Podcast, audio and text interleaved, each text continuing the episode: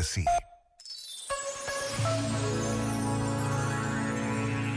Há cada vez menos crianças. Os números não mentem, mas vamos vivendo numa aparente inconsciência, como se o futuro se resolvesse por si próprio.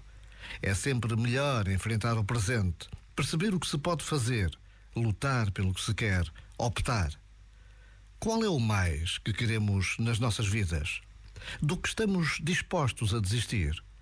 Qual é o ter que nos prende, nos seduz?